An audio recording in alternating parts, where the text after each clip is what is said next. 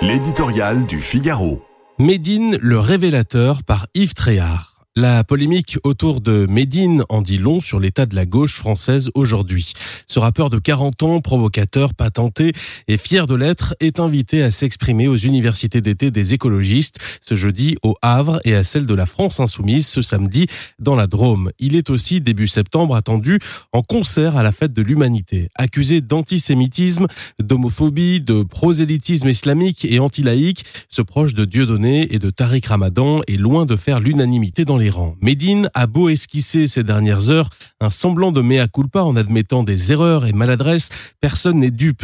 Avec d'autres, les maires Europe Écologie Les Verts de Bordeaux et de Strasbourg, par exemple, ne feront pas le voyage du Havre.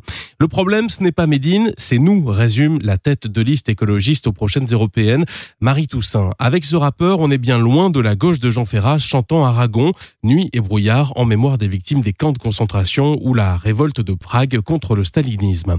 Médine, c'est le révélateur d'une autre gauche qui fracture le pays depuis des années, celle du communautarisme, de l'islamo-gauchisme, des revendications identitaires et du wokisme, celle qui a relégué le monde du travail au second rang au profit de la défense des minorités opprimées et dans laquelle ne se reconnaissent pas nombre de sympathisants. Celle que Jean-Luc Mélenchon, inventeur de la NUPS, veut imposer à tous, mais qui commence à être désavouée par beaucoup. Seuls les affidés du patron de LFI, dont certains sont pourtant bien malmenés, ne bronchent pas, sauf comme d'habitude pour dénoncer une cabale ignoble menée par l'extrême droite. Misérable ritournelle qui sert de cache-sexe idéologique.